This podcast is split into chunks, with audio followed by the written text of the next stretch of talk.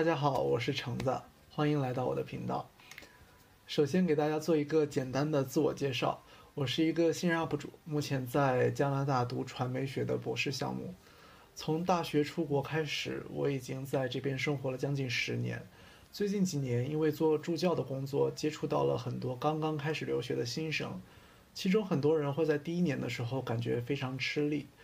我不由得想起自己当年刚出国留学，对加拿大也是非常的一无所知，呃，尤其是这边的风土人情和学校的规则跟国内完全不一样。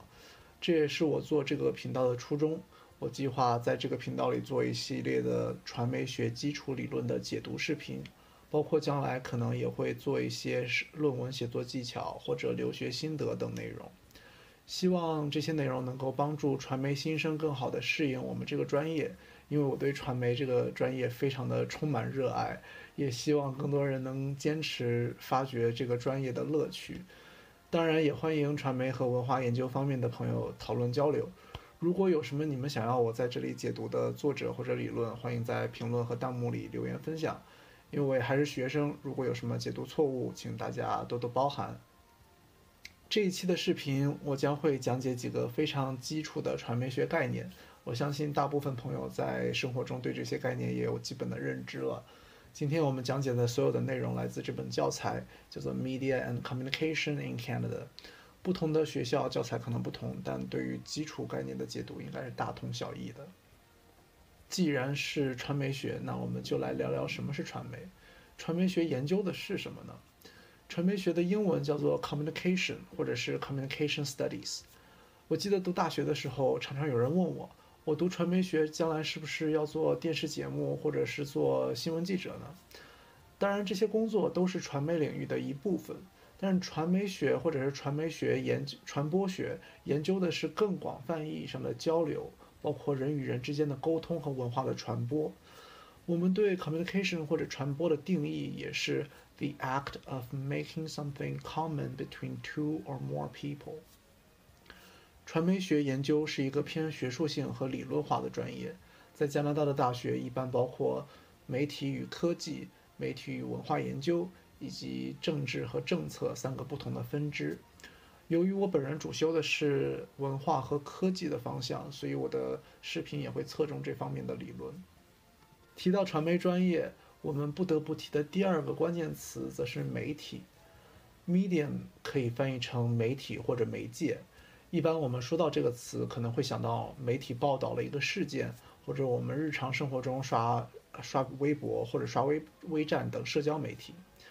这些媒体是在传媒学里很重要的研究对象，但是媒体也不止这些方面，因为我们把所有能够承载信息的载体都叫做媒介或者说媒体。因此，空气也可以是媒介，因为空气让我们的声音得以传达到别人的耳朵里面。呃，纸张和笔墨也是媒介，我们可以通过书写文字或者绘图来记录想法。这两种方式的媒介让文化得以在空间上传播，以及在时间维度上传承。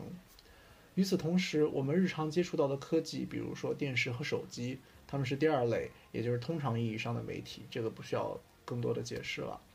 第三种常常被我们忽略的气味和人的身体，也可以理解成媒体。养狗的朋友可能知道，散步的时候，狗会在户外用排泄的方式标记自己的领地，其他的狗闻到这些。闻到这个味道就知道这里有其他的狗占领了。我们在游戏里面看到一个虚拟的小人向我们打招呼，我们知道这是一个你好的姿势。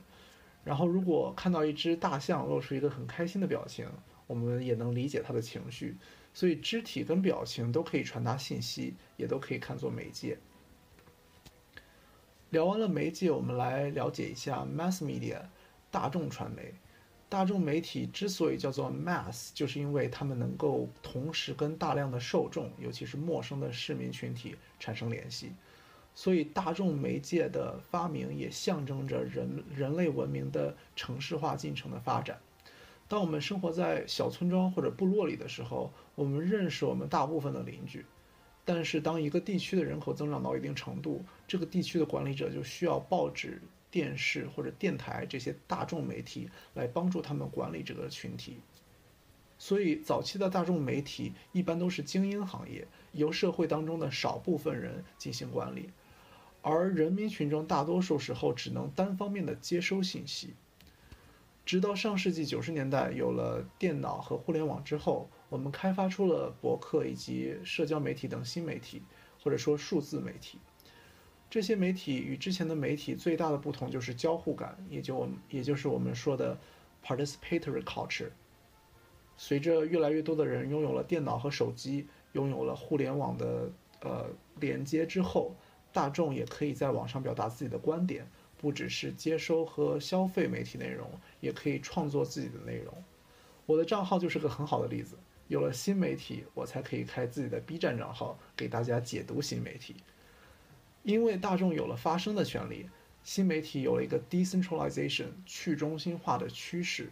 也就是说，社会精英、传统媒体的拥有者不再是唯一的掌握舆论的人。虽然我们还是可以看到很多限制啊，但是大部分人已经可以表达自己的观点，这是旧媒体时代比较难看到的。在传统媒体和新媒体的发展过程中，有两个概念很容易混淆，一个是 analog media，可以翻译成模拟媒体，还有一个就是 digital media，数字媒体。我们通常把传统的书籍。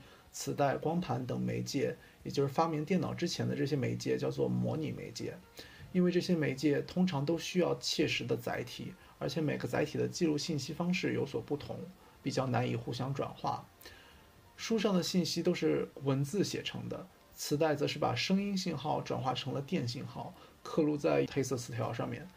但是到了电脑技术发展成型之后呢，所有的内容都可以以数据的形式或者是电子信号的形式保存在电脑或者云盘里面。《黑客帝国》这部电影就是一个很好的例子。当你要进入电脑的世界之后呢，他拥有可以看到电脑世界里真实样貌的能力。在他眼里，所有电脑世界的人和实物都是一条一条的代码构成的。我们手机和电脑里的信息也是这样，虽然以图片、声音或者是文字的形式呈现，但是它们以数据或者是代码的形式储存在手机或者是云盘里面，互相之间也更容易转化。因此，数字媒体和传统媒体相比，最大的特点就是 convergence 融合，所有的内容不管是声音还是图像，都可以以一和零的二进制形态储存。新媒体的功能也就更加具有综合性。英文里面叫做 Integrated Media Landscape。以 B 站作为一个例子，作为金庸先生的书粉，我可以在 B 站找到有声的电子书，当然大家最好还是支持正版啊。也可以听 UP 主，比如说玫瑰书解读金庸小说。我们可以在 B 站看金庸小说改编的电视和电影，甚至可以看 UP 主们吐槽和对比这些电视电影，还有小说改编的游戏等等，就不用说了。光是在 B 站，我们就可以接触到同一个故事，以非常多种多样的形式呈现在我们的眼前。那关于传媒学的几个概念，我们就先讲到这里了。这期比较基础，内容相对来说比较好理解。以后会不定期的更新，每期讲解一个传媒学或者文化研究方面的理论。如果有什么解读错误或者需要补充的，请大家多多留言、弹幕支持一下。如果你也在读传媒学专业，有什么理论觉得很难理解，或者有什么学术方面的问题，也欢迎大家留言。希望这些内容可以帮助你们对传媒有新的认识。那下一期节目我们再见。